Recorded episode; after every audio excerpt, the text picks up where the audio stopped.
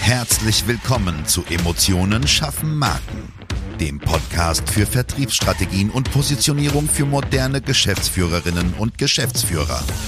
Hier beschäftigen wir uns mit modernen Strategien und Umsetzungstipps für erfolgreiche Unternehmen, die den Unterschied machen und zeigen wollen. Gerade in komplexen und innovativen Leistungsfeldern zeigen wir dir, wie du dich mit deinem Unternehmen von der Masse abhebst und wissenschaftlich fundierte Erfolge feiern kannst. Und jetzt wünschen wir dir viel Spaß mit dieser Episode und deinem Gastgeber, Jonas Zeiser. Und auch von mir ein ganz herzliches Hallo. Hier ist wieder dein Jonas Zeiser.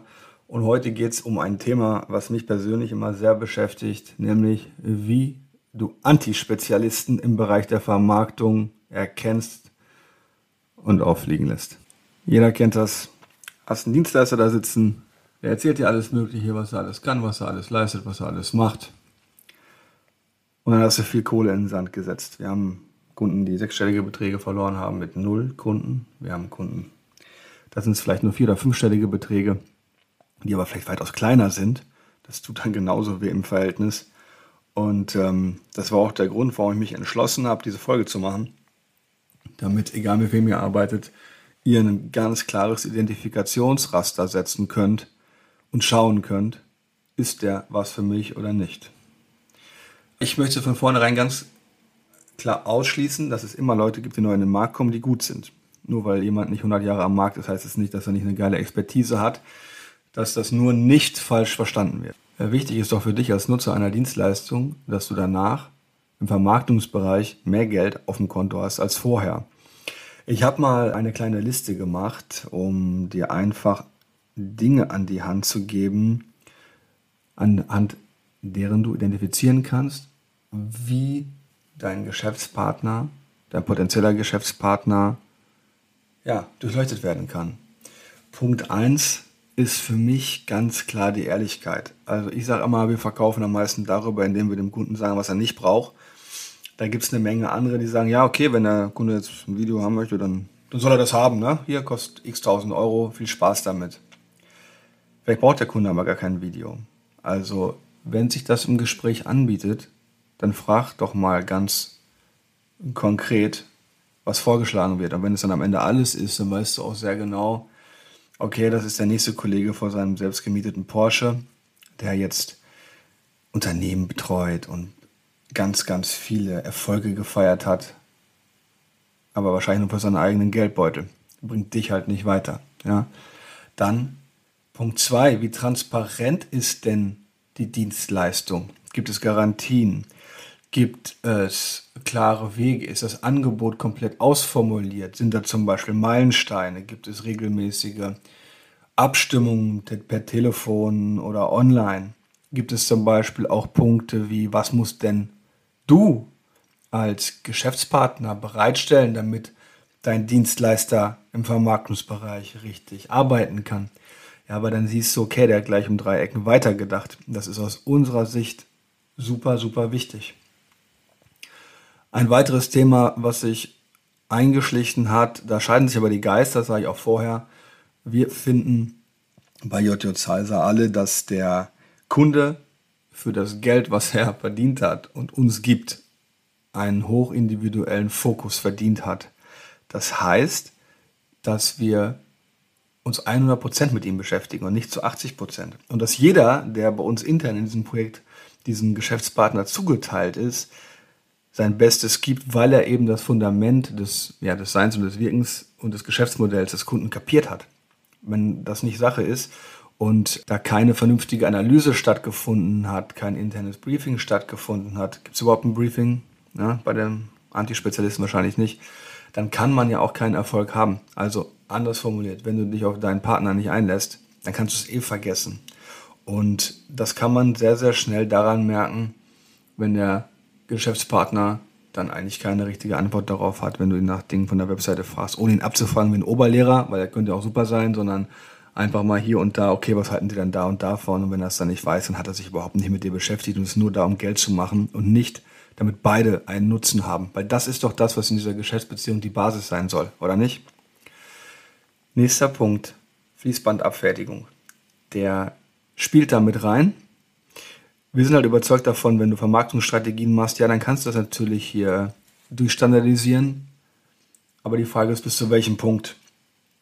Und wenn du ein individuelles Produkt hast, beziehungsweise noch, noch direkt eine individuelle Leistung, dann kann man das nicht durchstandardisieren, weil alleine die Analysearbeit, die Marktrecherche, ja, ist ein super zeitintensives Ding. Wenn du einen Vermarktungspartner hast, der keine Marktrecherche macht, schick ihn direkt nach Hause. Weil nur mit schönen Bildchen kommst du in der Nach-Corona-Zeit keinen Meter weiter. Es sei natürlich, du willst 100.000 von Budgets jeden Monat verkloppen, dann geht das, viel hilft viel. Aber ansonsten, wenn du ein strategisch denkender Unternehmer bist, ist das ein absoluter Ausstiegsmoment. Das heißt nicht, dass er das vor dem Termin gemacht haben muss, sondern wenn das in diesem Angebot nirgendwo auftaucht in der Zusammenarbeit, dann hat er sich mit dem Markt nicht beschäftigt. Wie will er denn für dich eine Vermarktungsstrategie machen, ohne zu kapieren, was der Markt überhaupt bedeutet, was er braucht? Und da reden wir vor allem von Vermarktungsthemen. Ja? Arbeitgebermarkt ist mal eine ganz andere Geschichte. Aber auch da laufen so viele Leute rum. Hi, ich bin 19, mein Name ist XYZ und ich habe mich spezialisiert auf Handwerker. Ja, genau, weil er wahrscheinlich vorher zehn Handwerkerausbildungen gemacht hat. Lasst euch doch bitte alle nicht so verarschen. Also das ist ein Punkt, ja, ich habe eben gesagt, okay, jemand, der neu im Markt ist, alles richtig, aber dann frag doch mal, was der denn für Expertise hat, und zwar operative und nicht, ich habe zwei Handwerker als Kunden gehabt. Dann sind wir hier auf alle spezialisiert und machen am Ende einen Bademeister, weil wir zufällig auch dafür mal eine Kampagne gemacht haben. Totaler Quatsch, also bitte ganz, ganz, ganz direkt schauen, das ist euer Geld, das ist dein Geld, nicht meins.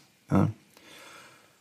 Dann, nächste Frage ja, oder nächster Themenbereich, hat dieser Geschäftspartner in den Fachbereichen, die er dir anbietet, auch wirklich jemand, der die Expertise hat? Ich sage immer, wir machen nur das, was wir wirklich können. Ja, deswegen gibt es Teilbereiche, die wir vielleicht irgendwann mal äh, integrieren, die wir heute aber nicht machen. Da empfehlen wir weiter.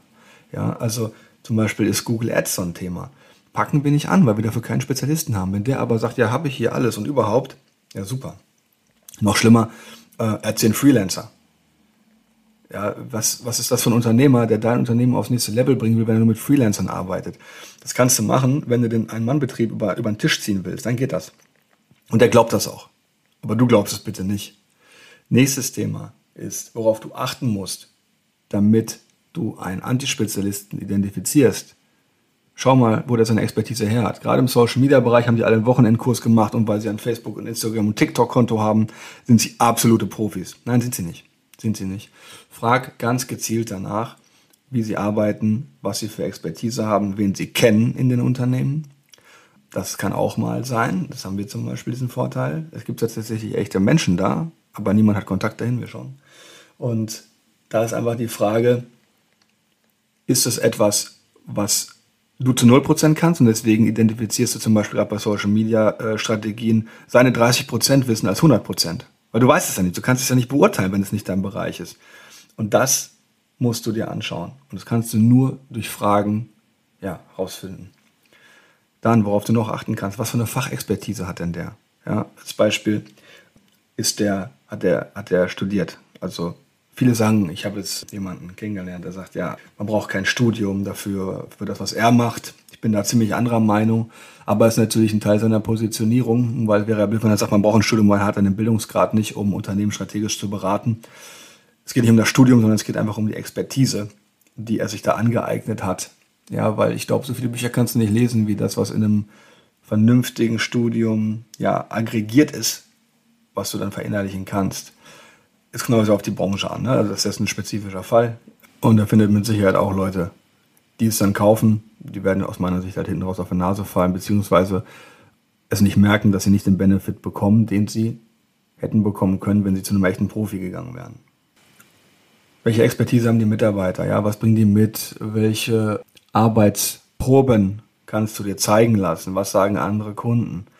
Ähm, sind das Kunden, wo der erste Buchstabe abgekürzt ist? Ja, ich kenne jemanden, der hat dann ja, Vorname und dann Nachname ist abgekürzt als Testimonial auf der Webseite, weil es direkt hat die selber geschrieben. Ja, das, das ist einfach ein geistiges Armutszeugnis. und kannst du sehr, sehr schnell erkennen, wirst du wahrscheinlich auch. Aber da äh, hast du nochmal so einen Punkt, wo du sagst, okay, hier stimmt was nicht. Bauchgefühl, aussteigen, auf Wiedersehen. Ja.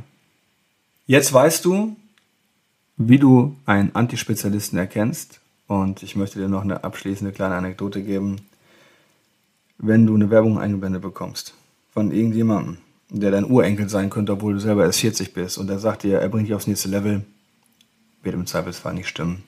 Schau dir Bilanzen an, schau dir Geschäftsberichte an. Wir sind in der Zeit, da du relativ leichten Zugriff drauf. Ja, okay, kostet vielleicht 50 Euro, aber ist immer noch besser, als man 25.000 Euro für gar nichts ausgegeben hat. Also, wenn du mehr wissen willst, wenn du Fragen hast, wie wir das so machen, dann melde dich gerne. Und bis dahin wünsche ich dir eine wirklich gute Zeit.